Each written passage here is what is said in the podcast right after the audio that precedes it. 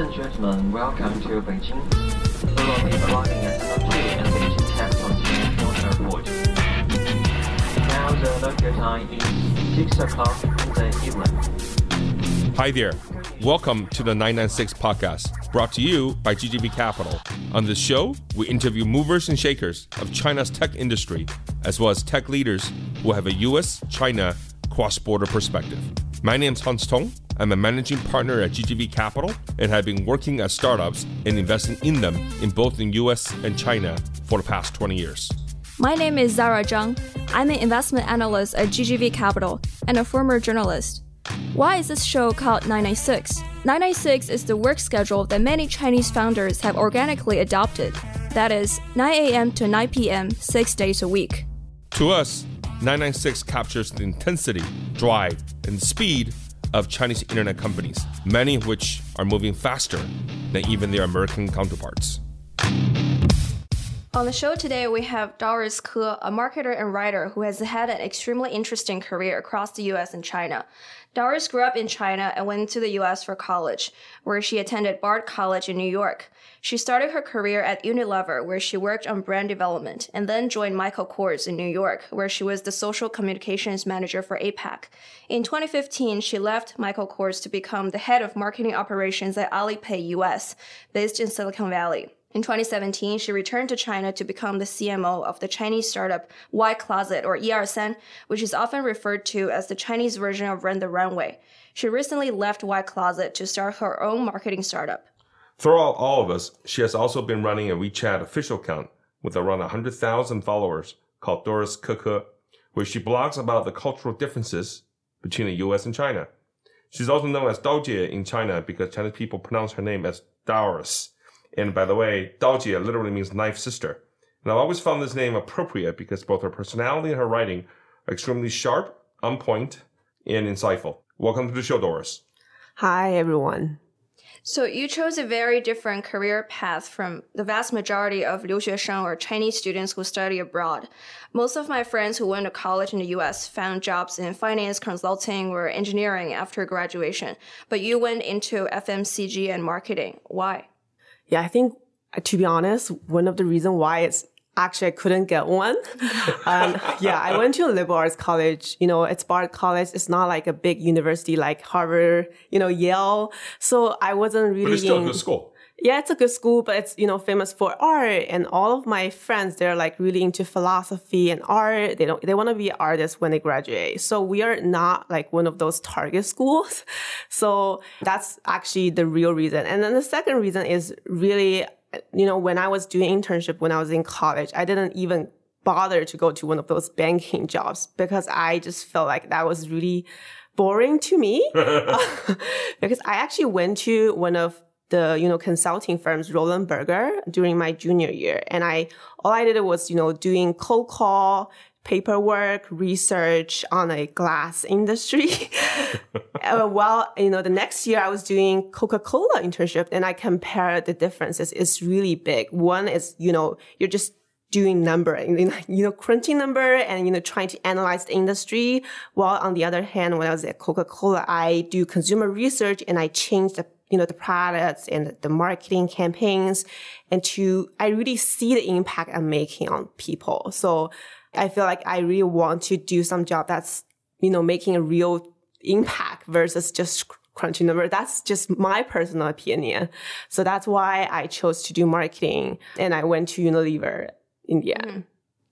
So when you went to Unilever, you actually turned down an offer from P&G. Right. How did you approach that decision making process?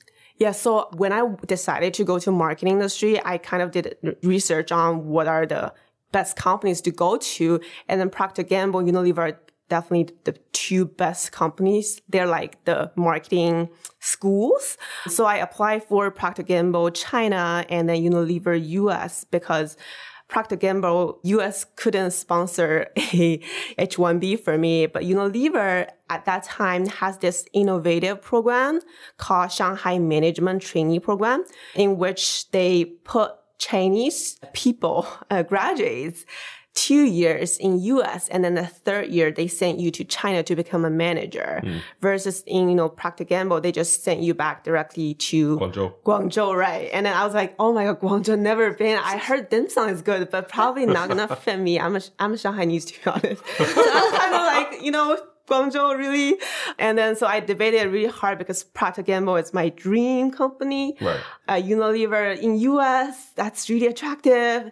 And then I talked to one of the Unilever director and he gave me this point of view, which is really helpful to me even till now is that he told me that, you know, Procter Gamble hire like 30 marketers every year. Right. So till now, they probably already have 500 done. And Unilever only hired 10 Chinese in the US to be, you know, marketers in the US. Do you want to be one out of 500 or one out of 10? Your uniqueness is going to define how valuable you are in the future.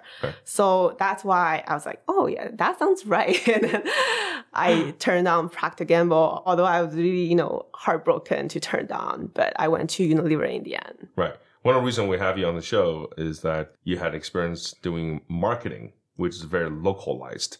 One Right. very localized uh, job uh, domain knowledge in both U.S. and China, and that's um, True. still rare enough. And the second reason is that you made adjustment of um, coming back to China uh, and localizing the Chinese community um, after spending quite a bit of time outside of China. So on those two fronts, how easy is it?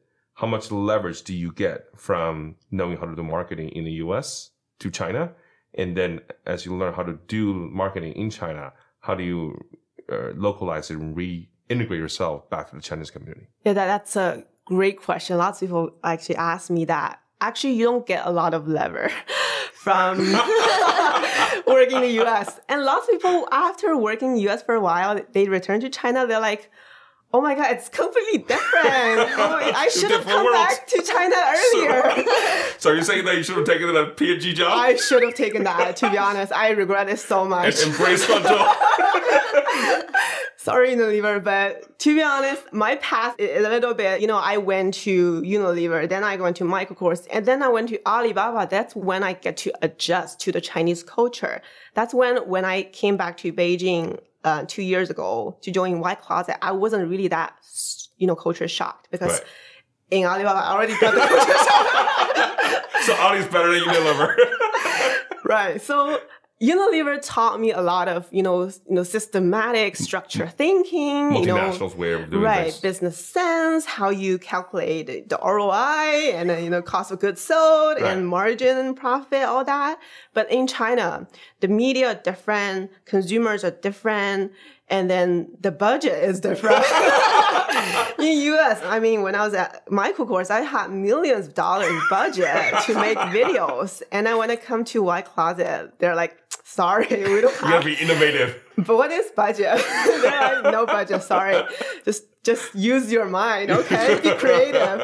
So I think that's the huge difference. So I really appreciate my experience at US because I got to be really structural and then you know plan ahead, be strategic. Right. Versus in China, you just need to be flexible and then you need to navigate around the resources to get things done. Right. So that's very different.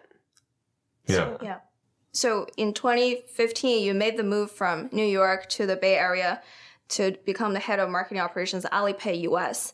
I recently read the book Ali Tiejun, which means mm-hmm. Ali Iron Army. It's a book about the B2B sales team at Alibaba, which is Right. very famous for its training and methods and just an army-like culture. So, and a big takeaway from the book is that this culture would probably be very difficult for internationally minded millennials to adjust to. Right, it is. because the company puts a lot of emphasis on culture and has a lot of practices that are almost military in nature and doesn't really promote self-expression. So what was your impression on the Ali culture after you joined and what were the most unexpected things as someone who just moved from the glitzy world of New York marketing? Yeah, I think that was really memorable. I- I will never forget about that experience. I think Alibaba is great. It's great because the execution of you know Alibaba is all doing so fast and smooth. It's all because of that culture that it cultivated. But it's it's really hard for me who has you know had the US education, who has you know I have been trying really hard to try to express myself when I went to US. And then to Alibaba, it's like the other. no need yeah, just it's like re- reverting back to myself again. I have a couple of really, I would say shocking memories, like really interesting memories when I went to Alibaba. So first thing is when I was in New York, you know the lifestyle of New York. Yes. You're like in high heels, Yes. you're like, you know, t- head to toe Yeah. dressed up and then you're like meeting celebrities. That was my New York life. And then when I went to Alibaba, okay, first thing is I went to Silicon Valley. You know Silicon Valley, New York, that's already a big difference. Yes. And Even then for Americans in America, yes. Right. So I was like, oh my God, countryside. and then bubble tea was like my nightlife in California. Nothing happens after 10 o'clock. Right. And then half of my time was in Hangzhou. And that was another culture shock. So basically you have mountain and tea. Right. So last second I was in high heels in New York. And next second I was doing double 12 campaign for Yeah. Alipay. Yeah. And I was, I told Zara before, we were putting ribbons on my forehead. Right and then drinking alcohol and then smash the cups, you know, on the ground. Right. And then lots of drums. and then KPI, we, I literally remember we need to write down our KPIs on a wall of map, a global map, because yeah. we were doing like global Alipay. And then I need to sign my blood on it, something like that. I was like, oh my God, that's really interesting. yes. And then we were wearing this, you know, slogan t-shirt, right. which says, "gan," you know. and then I was trying to explain to my Just, US just like Nike, just do it. That's all. Right, I was like, just do it. And then literally I was saying, that also means fuck. and they're like, what? Why are we wearing that? So that was really fun experience. Yeah. Some other experiences What, what that prompted you to leave uh, the glitz uh, marketing of New York to uh, join Ali in the countryside of Silicon Valley? Yeah, because I think Alibaba is the future. And then Silicon Valley is also the future. When I was in Michael Kors, I think most of the time we were doing traditional marketing, mm-hmm. whereas, you know, you get a contract with a celebrity, you make a fancy video, you put lots of budget behind it, and then you have lots of stores opening. Right. Whereas, you know, I was reading like from zero to one or growth hacker, something Right. like that. And I was seeing, you know, California, there are so many companies, they just grow from zero to like a million without any budget and all because of growth hacking. Yeah. I was like, wow, that's so much difference. And then in, and I also see in Alibaba, you know, in China, there are lots of crazy things happening like Taobao or Alipay. So I, I feel like I shouldn't just, you know, surround myself into this, this fashion world, which everything looks fancy, but I don't really, I don't really see the business point behind it. And I Yeah. don't see it sustainable. Yeah. So I want to learn new things. That's why I went to Alibaba in California. So half the time I can learn growth hacking from the US side, and then half time I can learn the military style from Chinese Chinese style. So that's a perfect, yeah, perfect fit. What was your biggest takeaway from your time in Ali? There are so many takeaways. So first of all, I think the culture, which you just mentioned in Alibaba is really interesting. Like everyone in Alibaba is always super pumped. They never slack off. That's something I never seen before. So I, I was always trying to figure out how they did that. Like Right. what's the HR system that you can motivate people like this? I literally remember one of my coworker, she just like gave a birth like a second ago. The next second she's on Ding Ding. She's like, she's on Talk. I was like, what?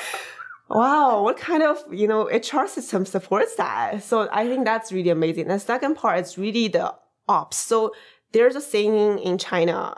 I don't know if it still works right now. It's Baidu's tech Tencent's Tencent product. product. right, Tencent's product and Ali Ali's operations. operations. So I was on the operation side and really when I was on marketing, it's more about spending money and how to create the brand awareness and an impression. But in ops, it's really about ROI, how you make the most impact out of this budget. Right. So that's what I learned the most from Alibaba. Yeah. Very good. Yeah, as someone who's, you know, figure out a way to combine East and West in Silicon Valley, what prompted you to go back, to come back to China and join a startup? Yeah. I always wanted to go back since the day one, right? So I, what made me stay in US is because I feel like US in terms of brand management and marketing, is way ahead of China back then. So I wanted to learn the legit style of marketing. And then after a couple of years, um, I felt like I already absorbed most part of the US marketing um, culture and Yeah. lessons. I really want to do something that's, you know, I, I, like what I built. Um, in that sense, it's like in Michael Kors, the brand is already there, and Yeah. Alibaba, it's already there. What I did is that I basically take that brand and make it a little bit better, maybe. But Y Closet, it's a fresh new idea and brand. Nobody knows about it. Mm. And I kind of want to prove whether I'm really, you know, I really know marketing or not Right. by maybe I should do something from zero to one. So I kind of want to show my muscle and try to challenge myself again. Well, this time not in a big platform like Unilever or Michael Kors or Alibaba, but in a platform that nobody knows about without any budget and see what I can achieve. Right. Before you joined Y Closet, you hadn't been doing marketing in China before because you were working at Ali that's doing mm-hmm. US and some China, but mostly US. So do you think that because your experience with Michael Kors and Y Closet in the fashion business and because of your training at Alibaba, it helped you to get a job that's before you know for sure that you can do marketing in China? That's actually because my WeChat account. I'm very real. I was like, I'm not even sure if I can do China marketing, but she trusts I can do it. Actually, I really admire uh, the founder of Y Closet, Stella. Yeah. She read my blog, I mean, my WeChat account. I was writing a lot about marketing and cultural differences between China and US, how Right. I did marketing, Alibaba, Kors, and all that. And she really has this trust in me that she sees my potential. Yeah. So she's like, why don't you be my CMO? And I trust you. And she didn't even interview me that much. She just say, yeah, come join me. So I feel like she gave me the trust. Maybe I can do something, you know, big together. So that's why I joined. So if you look back, what made your WeChat account unique? What were the things that you wrote that your followers mostly uh, respond to the most? I think two things. One is a real experience how a Chinese working in US looks like. Mhm. And the first post that made me popular is I when I wrote uh, my job at Michael Kors and being a social communications manager in New York City in fashion world Yeah. and being Chinese. So that was like how I experienced all the culture shock and then how I struggle and I went past that. So that's really popular. Yeah. Um, and the second thing is really comparing difference between China and US. So I wrote about the difference between bloggers between China and US and how they're different and how fitness differs from China and US and all that. And right now I'm writing how beauty bloggers differ from China and US. Yeah. So I think when I was writing my articles, all I was thinking is that what is my niche point? So lots of people know beauty bloggers in US, lots Yeah. of people know beauty bloggers in China, but Yeah. they don't know the difference between them and how they, you know, impact different business in different worlds. So I think being someone who is the bridge of US and China, what I should bring to the table is really you know, see the difference and then, you know, inspire different worlds how other people are doing the same business. So that's really popular on my platform and really attracted um, the Chinese world. Yeah. Yeah. I think writing is all about finding what's the unique perspective that you have. And then there are probably, you're not the only Chinese person doing marketing in New York, but you're the only one who bothered to write about it. So that's true. what made a difference. Right? So a lot of writing, it gets great response just because other people resonate with what you write. Right. And most people just don't bother to write. So if you take the, make the effort and be disciplined and just keep writing, it is actually really rewarding. Yes, yes. And then I was actually, when I was doing my course that was actually the rise of the year of WeChat official platform, Yes. 2014. So I really see the benefit, the Dividend. benefit of writing on WeChat and how it got to Michael Kors. So I was thinking, if I write a blog uh, under my name and about my content, I could also benefit from that. So that's why it really got me motivated to write. Yeah, I think one one of the when when uh, I want to point it out that like when Zara encouraged us to do 996 podcast, I wasn't sure how popular it would be, and I think uh, like you said, if you're willing to uh, write it something or produce something, and it resonates with other people, other people just didn't bother to do it at all. Right. And you also took advantage of the fact that a, a new platform just emerged and you're the f- among the first that did it on that platform ends up being very popular. Also, you are where you are because of the different jobs you make the decision to take and that give you exposure both to US and China. A lot of people don't do that. They they tend to want to advance in their career and um, get better at doing something that they started and doesn't want to change from that track because that's how you get promoted very fast. But in the long run, um, by having different jobs, different locations, you may require restarting and readjustment. But in the long run, that gives you more perspective to be a much better bridge. Right. A lot of people think it's easy to be a quote unquote bridge. I don't think so at all. You have to have enough of knowledge of how each system work to be able to create value. Right. Being bridge is if just arbitrage information is less interesting. Creating value is much harder. Right. Yeah, totally agree. Yeah. So at Y Closet, what was the, the things that surprised you the most? And what are the things that was most satisfying about the impact you were able to make because of your cross border experience? Well, I was really surprised that so I didn't really know how that's my first job in China, um, doing marketing and also first time in a startup from, you know, all before that it was really big companies. Yes. So there were many shocks. So I'm not sure if it's because White Cloud or because China or because it's startup. Too many variables, Variables. at the same time. So I shouldn't do that. I should do one variable at one time. Every time, too many variables. So I was shocked that um, lots of systems are not built. Um, so we don't even have a you know solid data tracking system. Right. So we see you know growth, but they don't know where it comes from. Like, and then there's not a planning system. So there are lots of things like that. But I, I later I found it's really common in China in, in among startups. Right. So what I really wanted to build is really building, uh, you know, bringing the uh, the mature system from the US, but at the same time being flexible in China. So not to be too American style. You still need to be Chinese style. So uh, that was my shock. And then I was really proud because um, as a someone who just came from America, I was really localized. so I managed to build my own team.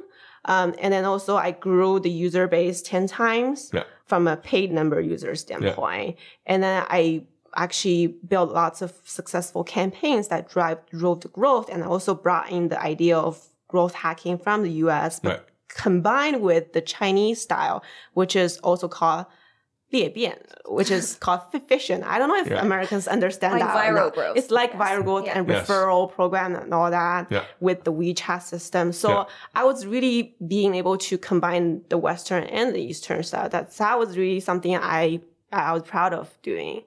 Yeah. Got it. I think growth in China is usually heavier than the US. In the US, people kind of just build a great product and wait for people to come. Whereas in China, you actually have some really heavy 运营 or operations Yeah, you need to pay people to use your product, right? So I think in the US, there's, there's a lot of growth hacking, but Yeah. there's not a lot of operation. right, it's more Right. data driven. More data driven, that's right. Right. Data and tech and product driven, whereas in China it's like human driven um, Right. and money, I guess. So, did you do a lot of that? And what do you think were the takeaways on you know the best practices From operation standpoint, from operation standpoint, I was doing lots of WeChat group management ops. That's like community based, and that's something really Chinese style. Is that you basically need to make a poster and then put in a group so that people can make it viral and then inviting more people to join the groups, something like that. That's not existing in the US. But uh, we also did like lots of red packet in Y Closet where you refer a friend and both of them can get, you know, 50 yuan or something like that. Or we just invented lots of tools and incentive tools like that to motivate people to share or to use more.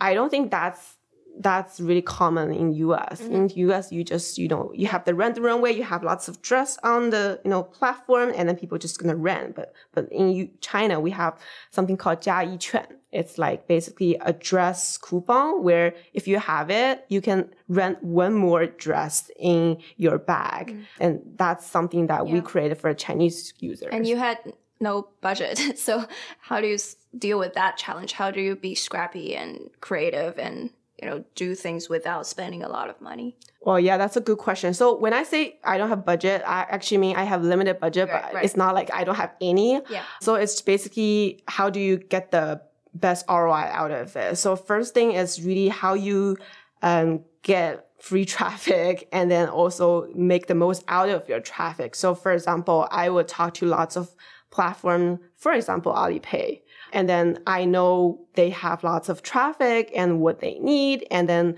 I just talk to them about a collaboration between Y Closet and Alipay. And that's how we got lots of traffic, to be honest. And then the second thing is when you get the traffic, you need to increase the conversion rate. So we did lots of A-B testing. Um, that's also common in US to see how you really increase the conversion rate to not to waste the, you know, the traffic. And then the third thing is that when people become a user, we try hard to make them share to refer. So you get the 裂变, which is fission, like, the viral growth out of it. So basically the idea is same, but just in Chinese system, you need to use different tools, incentives, and the platforms to make that happen. Mhm. Right. Yeah, and also we made a very controversial video. Yeah, that's our next question. Given you have limited budget, you had to do something out of ordinary. Right. What was it, and how did it work out, and what's your, what's your lesson takeaway? Yeah, so the reason why we I did that is so I did all the growth hacking skills like like I told you, but the the conversion rate is still very like limited because a couple reasons. First of all, people don't want to, you know, wear the clothes that other people have already worn. They want to don't want to share.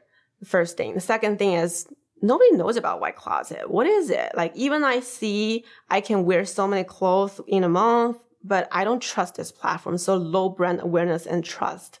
And third thing is that they just couldn't figure out how to rent a clothes on Y Closet. So lots of education cost there. So that leads to high, you know, customer acquisition costs. Right. So basically I figured out the the problem, the root of the problem is a marketing issue. You need to make people trust you, be aware of you, and then know what the hell you are. Right. So that's why I I really insist on making a video or a marketing campaign to make people be aware of what Y Closet is and what benefits it can actually bring to you. So that's gonna lower the CAC later on. Right. That seems innocent enough. Right. But then I want to convince to CEO, like, we need to make a video. But usually, like, when you say that, like, I need money to make videos, CEOs are going to be very insecure. Like, how much do you need? Right. and then what impact am I going to get out of this Right. video? So I couldn't ask for a lot, but I need to make this video viral and also at the same time, really clearly communicates what the value or the value prop of Y Closet is. So I thought about doing something that's really, you know, controversial to trigger the buzz and talk online, no, no matter online or offline. Just I want to make people talk about this concept. So it needs to be some insight that's really sharp. Um, so um, I did lots of survey on, you know, Y Closet and users and what occasions they're using. Mhm. Basically, the result is that they all use Y Closet for work. Mhm. And because, and the insight behind is at work, they feel really needed to dress properly Right. Uh, differently every right, day. differently every day. Otherwise, especially in like cities like Shanghai, people are gonna laugh at you, like, "Oh my god, you didn't change clothes again." So that's why they need lots of dress. And then I, I took lots of observation at work, and I see that this is like their, their deep motivation. So that's why I made a vi- video about women at work and how they dress properly can, you know, lead to dramatically career lead to career advancement, events. eventually upwards. So I made it really dramatic. And also that's really similar to one of the show, TV shows that's popular in China, which is called uh, Huan Le Song. Mm. Um, yeah. Ode so, to Joy. Yeah. Yes. Ode to Joy, right. So uh, that video eventually became so popular and viral in China. There are two sides of people talking about. One side is like, "Oh my god, this video is so funny. It's really interesting. I never know such a you know product exists." And the other side was like, "Oh my god, you're talking about appearance lead to career advancement. did you even go to US? I was like, okay, that's not what I meant. I, I Right. actually meant in China, there's lots of occasion people don't dress properly. Like Right. when you meet clients, you're like in gym clothes. Yes. But someone else who are properly dressed can actually get lots of, you know, notice from clients. So I made it really dramatic and then it lead to lots of controversy. But no matter which side they're on, they all download the white cloth and Yes. paid to a user. so that's a good number. But yeah, I got lots of attacks during that that that that controversial video So how, how does it feel when you yourself become a you know popular and controversial and the topic of, of of things that you know that's not who you are, but you know people talk about you in that context? How do you deal with it? yeah, I had a huge struggle inside. I was like, you know, growth and your belief, that's like, oh my God, which side do I try? Like Right. KPI and my value set. I was like, one side, I want to make my job successful without budget. I can make success happen. Right. And then the other side I was like, yeah, that's a little bit controversial. That's not what I believe in because I, when I wanted to do marketing, I want to build a brand that's, you know, you know, positive and make people feel, feel better. Right. And now I'm making a video that make people feel worse. so that was the first thing that's like a super shock to myself. Yeah. Yeah. So even to now, I'm still thinking about it. Did you ever write a blog post on your account I wrote on one. WeChat account? Yeah. yeah, I wrote one back then to defend or like to really tell why I'm making this video and what I'm, what message I wanted to deliver. Right. Uh, but I didn't write about all the, all the struggle and dilemma after that. Right. Yes. So Would you have done the same thing if you had the chance to do it again? I would do that video, but then I'm gonna create a second video after Yes. that. Yes. Right. So that video is gonna create all the you know the controversy and buzz and mystery, and then the second video is like revealing why she actually got the career advancement. It's like in addition to all the appearances, all the properly dressed things, she Yeah. also worked very hard. Yeah. So that's gonna become you know a serious video, and then Yes. we can actually continue the IP. So that's something I really regret I didn't do. Right. But that's a very good lesson. Right. Ve- Very, very, very good tip. for Right. What could, what, what could have been done? So for the company itself, it's referred to as the Chinese version of Rent the Runway. Why did you think this model could work in China? And the shared closet concept was very new, and Taobao is so powerful and works so well, and stuff on it is so cheap. So, Right. uh, what was your opinion on this model?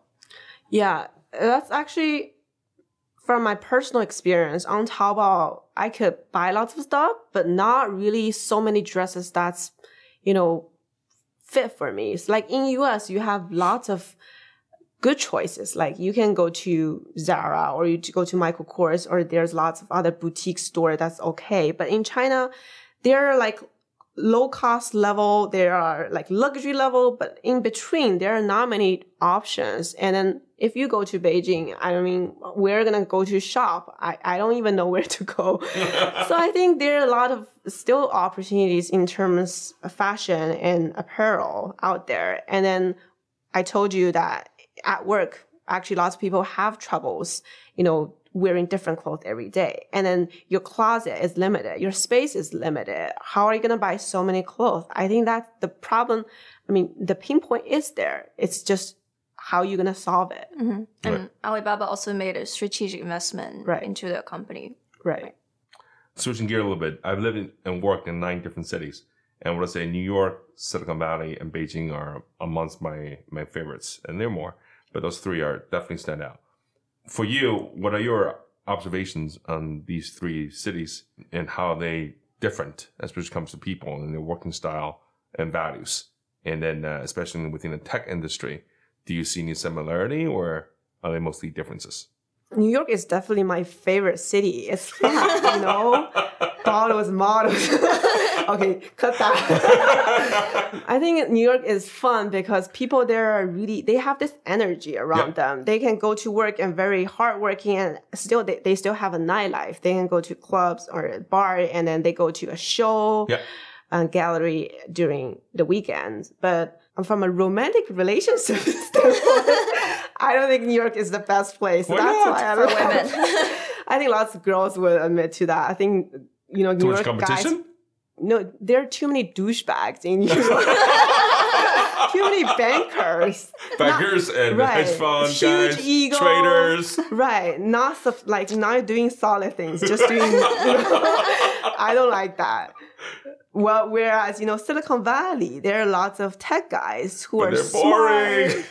They're boring. That's true. They're trustworthy. They're very reliable. They're Down to very earth. reliable. That's why I found a boy, I mean, a husband in Silicon Valley, trustworthy. I hope he's not hearing this. They don't even know how to spend money. they just work very hard and be smart. and uh, that's good. So, you know, I like Silicon Valley, but it's actually different from my imagination. I thought everyone's there is like startup style, you know, Elon Musk or like Steve Jobs. Elon You know? Musk or Jeff Bezos or Mark Zuckerberg. or yeah, or or Zach. But I don't know if I like came out in the wrong groups or what. they just talk about buying apartments, investing in stocks, Green or- card. right? And then having two kids at home and which apartment they're gonna buy in Palo Alto. What's you know what's the house price? I just I just don't think it's really cool. so I got disappointed. I got disappointed. I learned a lot, and then I came back to Beijing. And Beijing is really fun. Beijing is like the combination of New York and then Silicon But Valley. you're from Shanghai, so.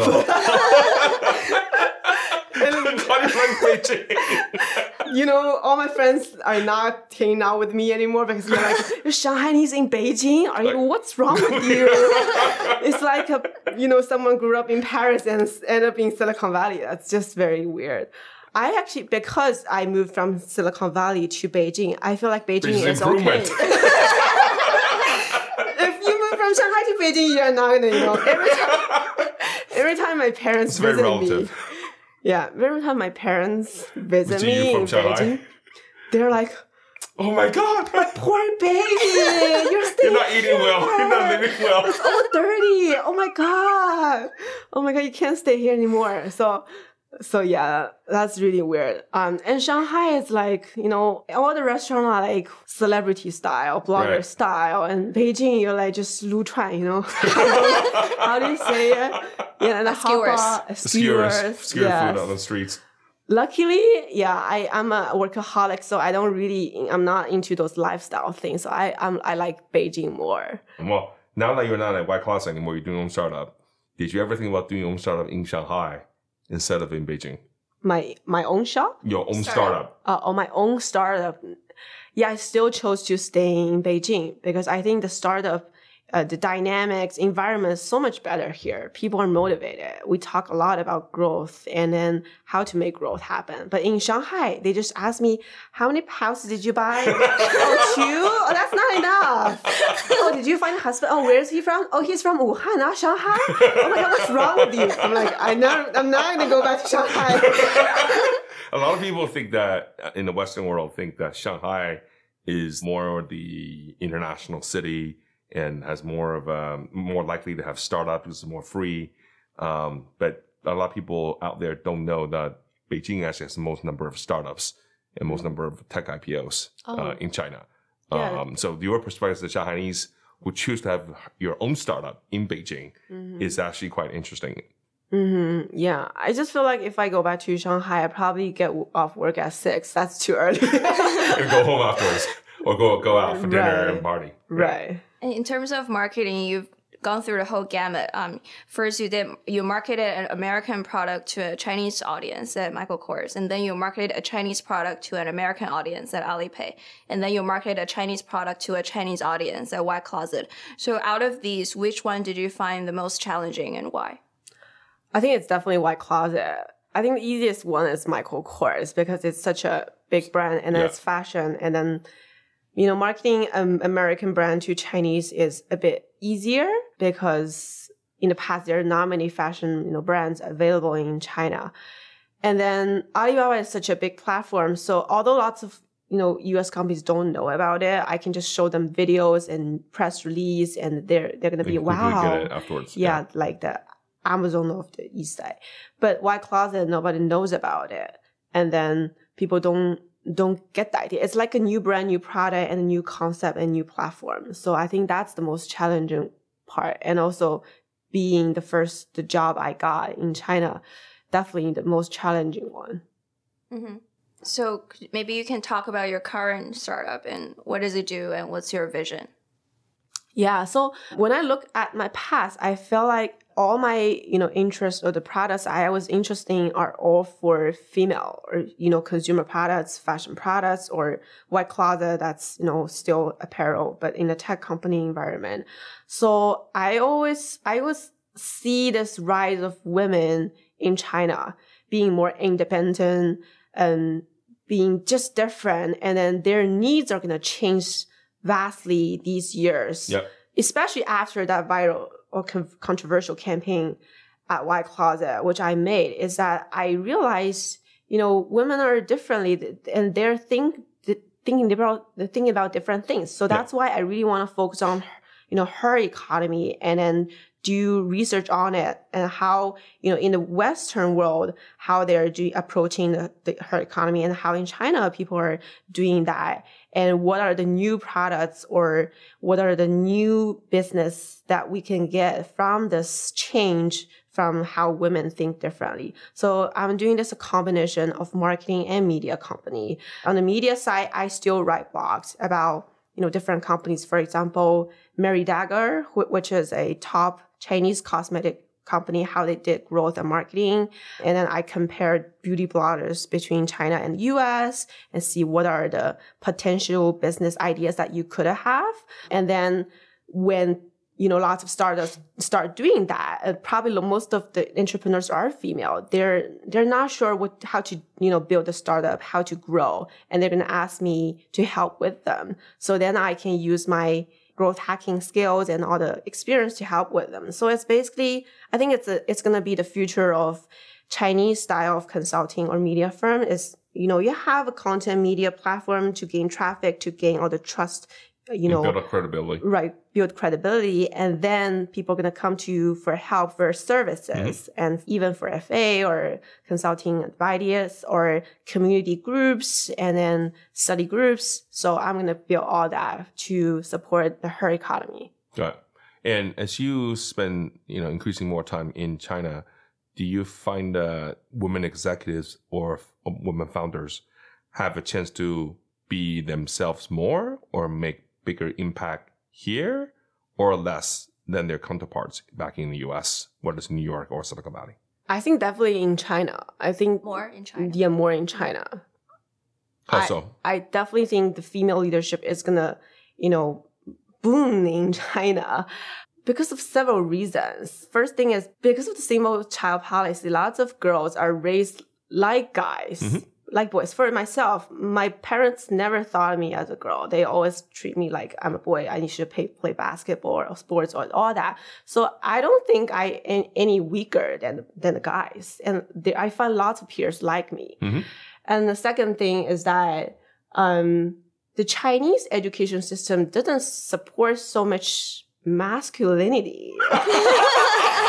so girls tend to be better. I mean, they can actually perform better than guys. You know, in the Western world, you need to the guys they need to do sports Yeah. and all that Football and soccer Right. and in China, you Yeah. just need to have a good score. And then actually girls are better at these academics. Academics, right. So that's why there are so many, you know, excellent women out there right now rising in China. And the third thing is back in the history of Chinese history, because of cultural revolution, I Yeah. think lots of people it's it's called 同志, right? Yeah. Um back in the days. Comrades. Yeah. Right. And you don't say it's a female comrade or a me- Male male, comrade, comrade. You're right. just comrade. Everyone's equal.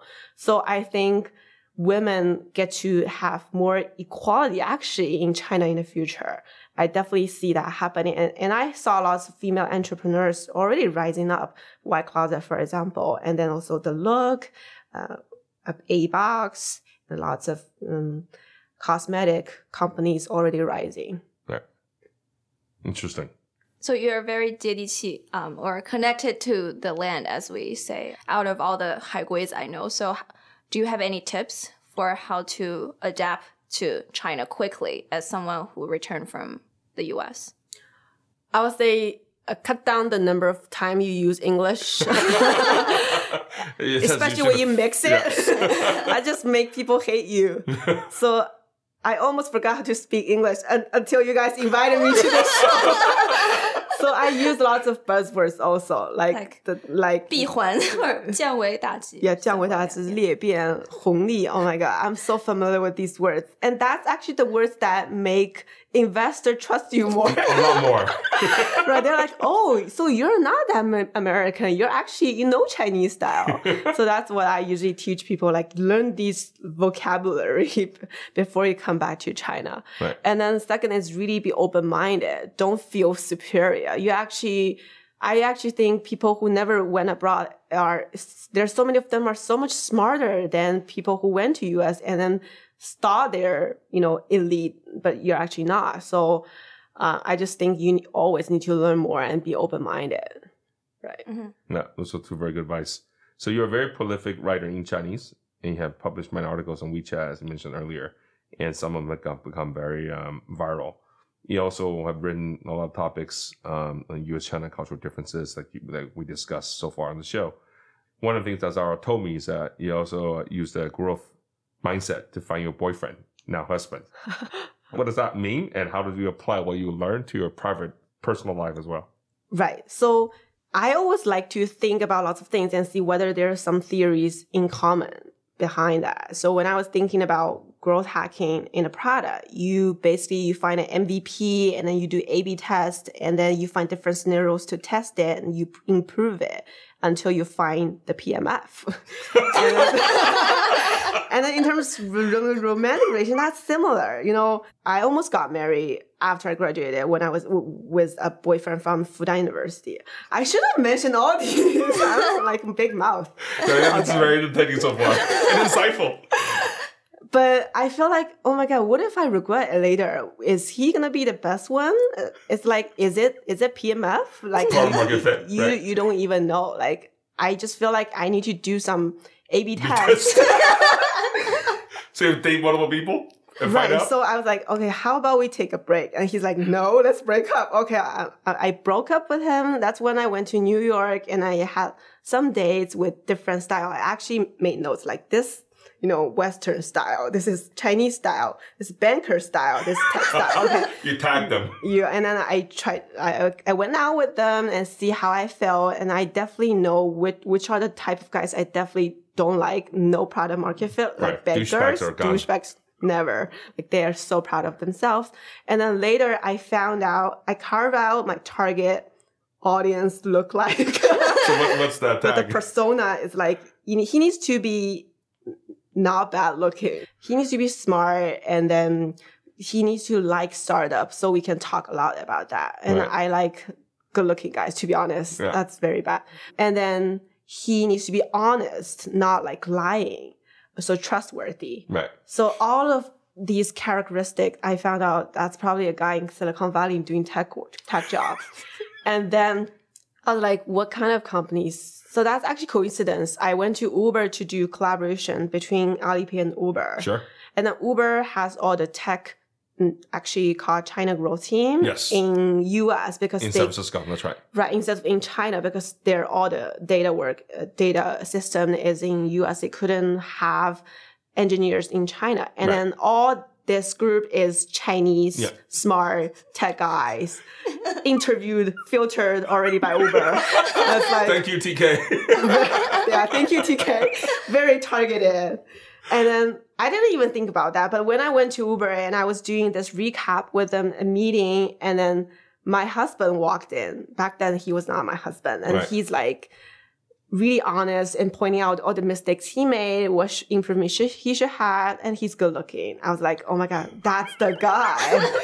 so that's how I knew my boyfriend. And then later, I set up a celebration dinner with Uber. sure. I arranged that. all my wing women over there, and Yeah. they're like setting us up. And he didn't actually know that I set all this up. And then Right. we yeah, got to know each other. And then later we got married. So that's my story. And looking back, I just made fun of it. I was like, that's they, that's just like growth hacker, you know, Yeah. growth mindset. You shouldn't you shouldn't, you know, just marry someone because your age is there and then, you know, regret afterwards. You should just Right. do as many tests possible Every test, yeah. before, right? And then Right. know what are the guys that you really into, what are the guys you should really not, not date, and then just be happy with the guy in the end. So that's, I think that's a very good story. Great tip. Very good tip. Yes. a quick fire question. What's a habit that you think has changed your life?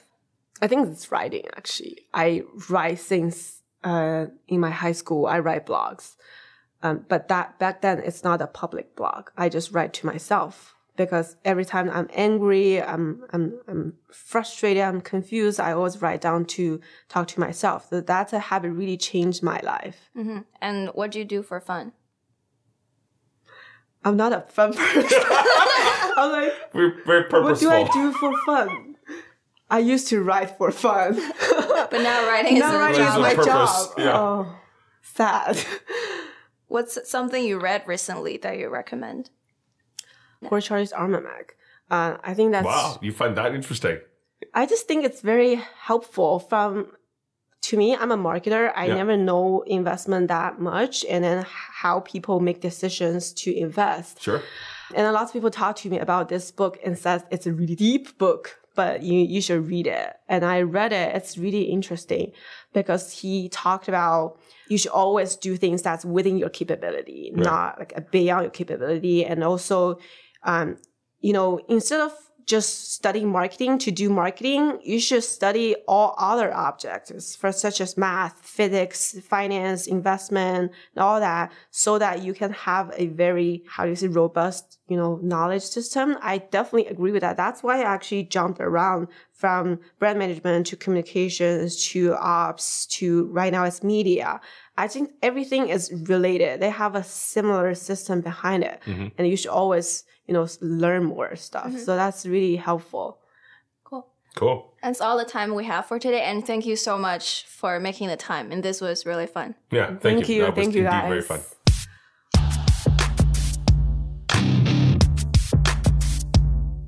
Good afternoon, ladies and gentlemen. This is Captain Lee speaking. Flight call board Hainan Airline Flight HU 7989 bound for Mineta San Jose International.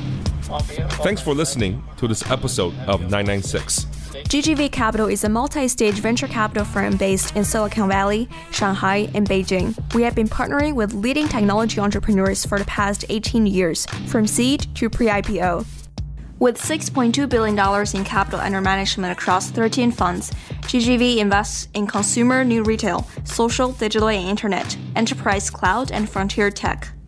GGV has invested in over 290 companies, with more than 45 companies valued at over a billion dollars.